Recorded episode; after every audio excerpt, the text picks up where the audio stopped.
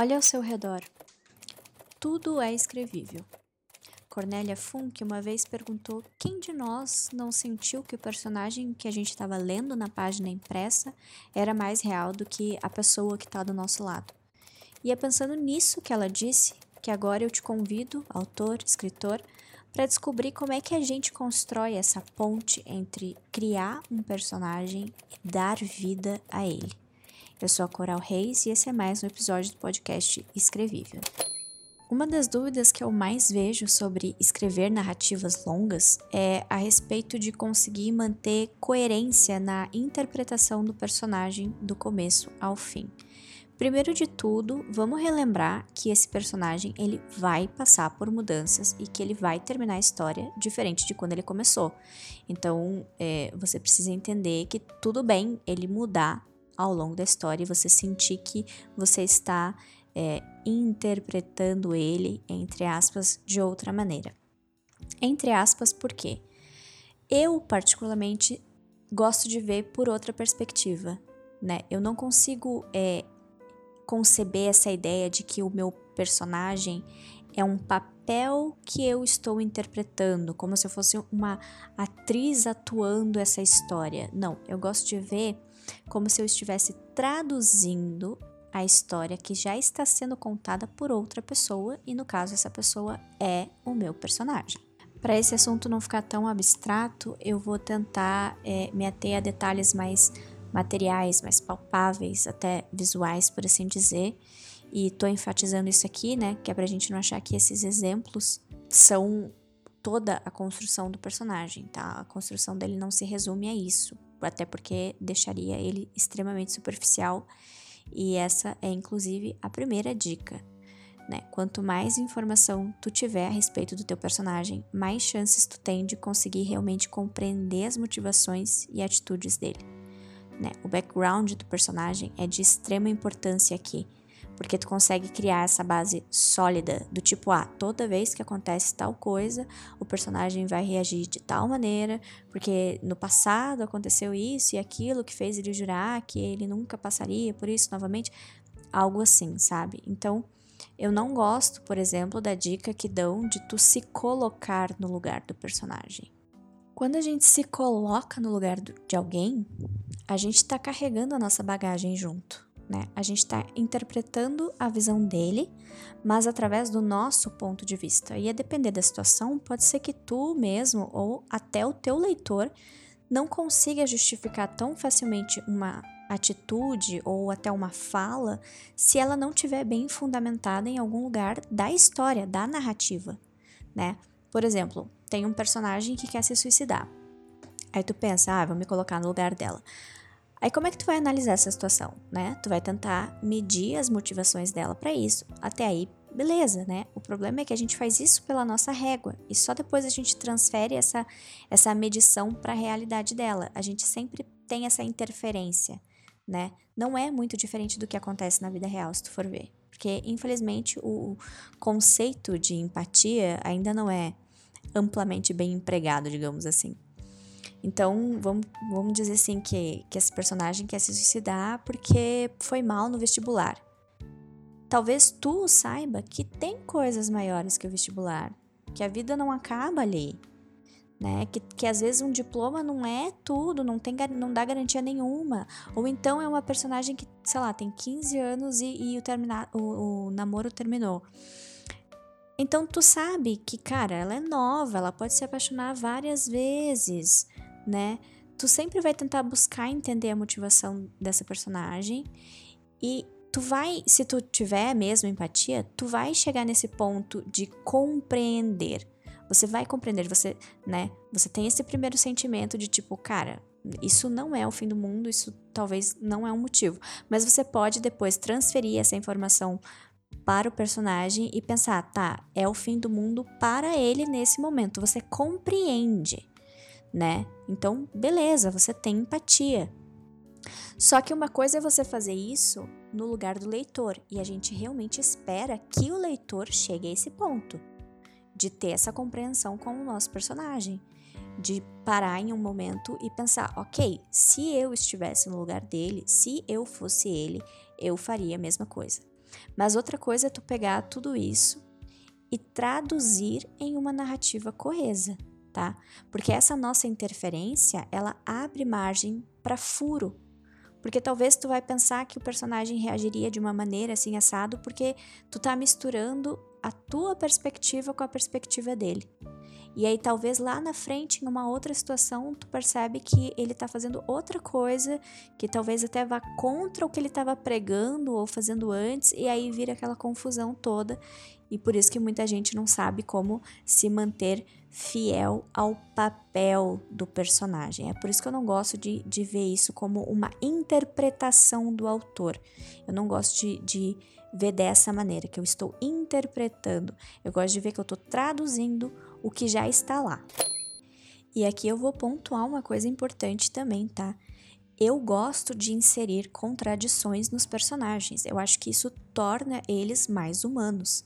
Mas existe uma diferença entre a contradição proposital e a acidental, quando ela é gerada de uma falha de continuidade. Quando tu insere uma contradição proposital, ela funciona como um obstáculo para o personagem. Ela fomenta o conflito. A contradição obriga o personagem a repensar aquilo, né? Por exemplo, ele acreditava em uma verdade e de repente ele vê que ele não concorda mais com aquilo ou que aquilo mudou de alguma maneira. O que, que ele vai fazer a partir dali? Ele vai continuar acreditando naquilo? Ele vai mudar de opinião? Como é que tu vai saber o que, que ele vai escolher, né?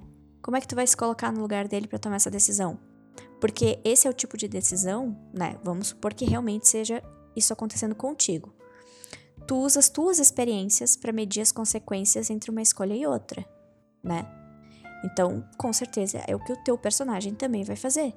E é por isso que ele tem que ter as experiências dele, ele tem que ter uma vida pregressa à história, ao início do livro o que acontece no passado pode ditar muito do que acontece no presente e até indicar o que, que vai acontecer no futuro.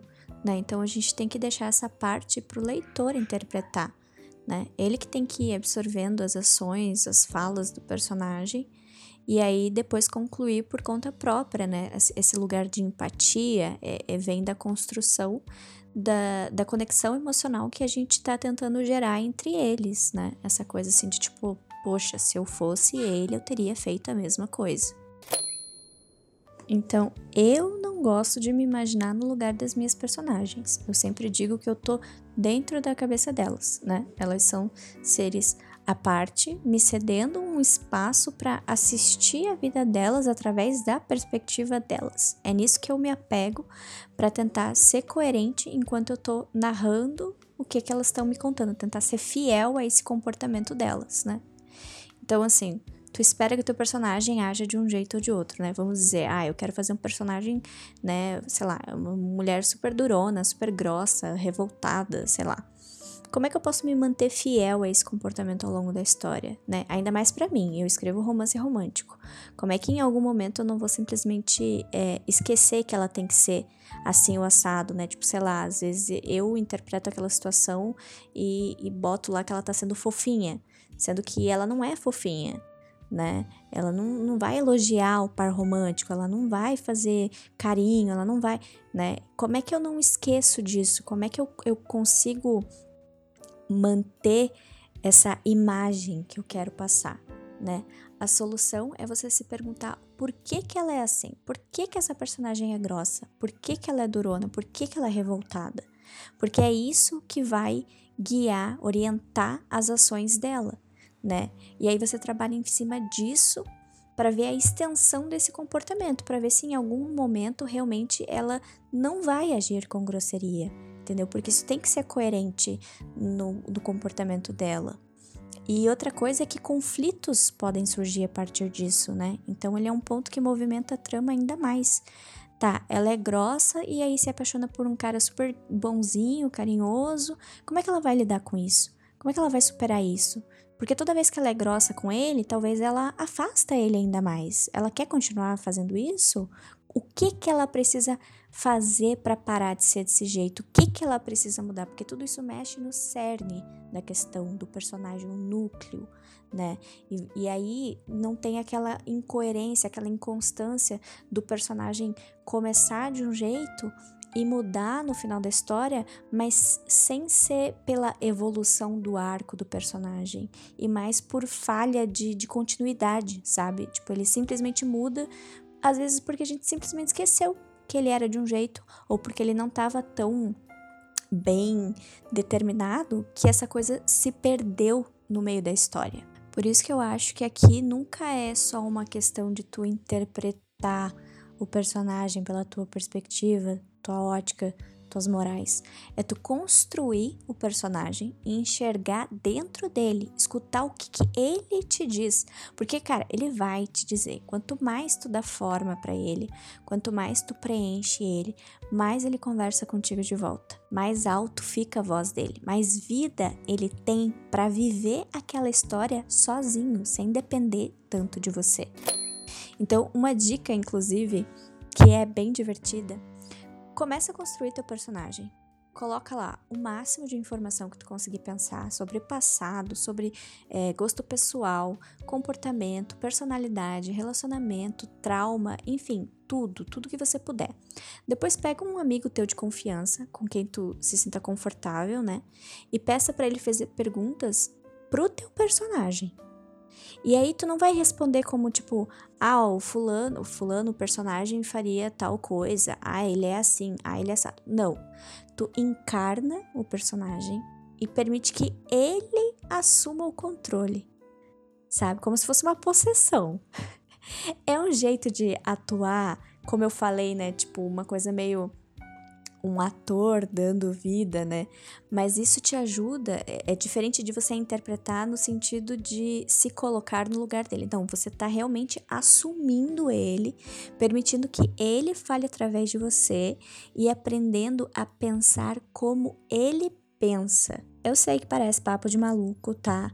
Mas é, é legal você fazer isso e mesmo que as perguntas não sejam tão relacionadas à trama especificamente, você tenta estabelecer uma conversa dentro do tom da tua história, sabe? Para tu já ir se ambientando com a maneira desse personagem realmente de, de ver, de falar, de reagir. Algumas coisas podem ser só caracterização, mas algumas perguntas elas podem vir como uma maneira realmente de criar essas camadas mais profundas, sabe? Porque a gente tem sempre que pensar nas camadas é, pregressas à história do personagem, né? Dar essa, essa profundidade para ele antes da gente ir adiante na história.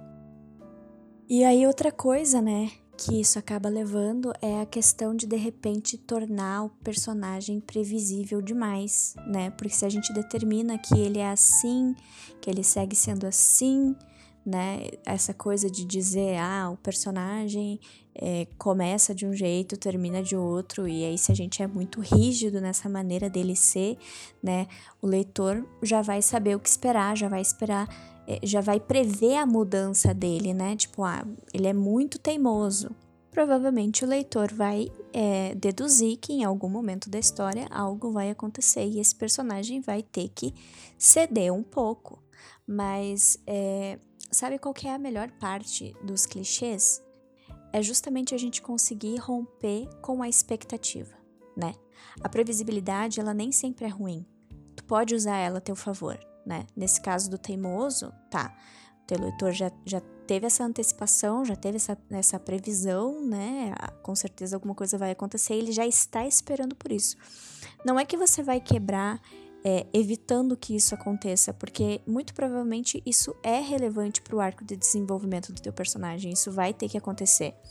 Mas o que tu pode fazer é jogar isso e aí vai da experiência, tem que escrever, praticar bastante, mas tu pode jogar, saiba que isso é possível, né? Jogar essa essa construção de uma maneira que essa antecipação gere mais tensão na história justamente porque o leitor já tá esperando aquilo e tá ficando ansioso porque na cabeça dele vai dar merda, entendeu? vai ser não vai ele para de ser uma questão de se acontecer e passa a ser uma questão de quando acontecer e o leitor tá motivado a descobrir o desfecho. Mas a mensagem que eu tô tentando passar é justamente pra gente não ter medo de ter personagens concisos que tenham suas características bem definidas dentro da história, né? Mesmo que isso signifique que ele é sim um pouco previsível, porque na verdade isso só mostra o quão bem desenvolvido ele é, quão verossímil, né? Quão humano ele se mostra ser, porque nós somos incoerentes em alguns pontos, nós somos é, contraditórios, nós somos previsíveis, né? Mas isso tem muito a ver com o que nós somos por baixo de todas essas camadas que as pessoas enxergam. Né? Então, toda vez que você é, começar a pensar num personagem e pensar, ah, eu quero que ele seja assim, eu quero que ele seja assado, eu quero que ele seja carinhoso, eu quero que ele seja teimoso, eu quero que ele seja. Você sempre vai buscando a raiz de cada comportamento desse. Porque quando você tá com uma raiz bem, bem fincada, bem profunda, você consegue fazer essa, essa, essa semente germinar e crescer aí na direção certa. Então, de novo, eu digo para vocês que existe um post lá no nosso feed que ajuda, né, a construir o background do personagem. Eu acho, inclusive, que é um lugar bom para vocês tirarem algumas ideias é, de questionário, de situações aleatórias que você pode propor para alguém, né, para de repente apresentar, pro, manda o post para um amigo e fala, ó, dá uma, uma olhada nisso aqui e me ajuda a bolar umas perguntas pro personagem da história tal, para é, fazer esse exercício, né? De assumir o personagem, de deixar ele falar através de você, né? Deixar ele responder algumas coisas. E se tu não tem um amigo disposto a bancar o um entrevistador, né, com um personagem fictício, então entra lá no nosso grupo do Telegram, que a gente tá lá criando uma comunidade para escritores iniciantes, trocando experiências. A gente tá sempre se ajudando. Eu tenho certeza que tu vai poder contar com algum outro integrante, né, para embarcar nessa loucura aí contigo. E também segue a gente no Twitter, no Facebook, no Instagram, no Pinterest. A gente tá por aí tudo. É só procurar pela nossa arroba escrevível. Você vai encontrar esse tipo de dica, dica de planejamento, de estrutura, vai encontrar meme, desafio de escrita. Então, assim, não deixa de acompanhar a gente, tá?